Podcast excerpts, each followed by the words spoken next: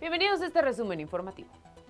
Policías y ladrones protagonizaron una persecución en Tonalá, Jalisco. Esta movilización ocurrió en la colonia San Gaspar, donde finalmente capturaron a estos cinco presuntos delincuentes, entre ellos un menor de edad. Los cinco sujetos son acusados de robo a comercios y a casa habitación con violencia.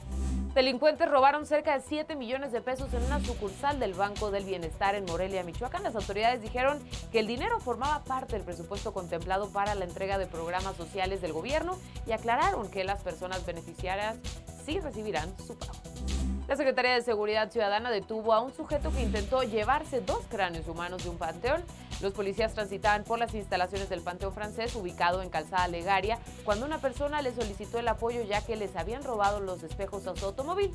Hasta aquí este resumen de noticias. No olviden seguirnos en nuestras diferentes plataformas, arroba DN40 en Twitter, arroba DN40MX en el resto de las plataformas y así mantenerte informado.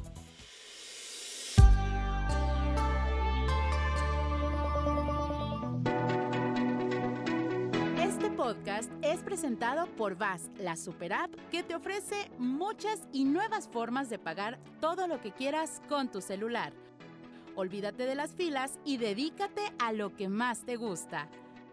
Ver tele en vivo, películas, escuchar música, podcast y estar siempre enterado de las noticias más importantes. Todo en un mismo lugar. VAS, la super app con todo.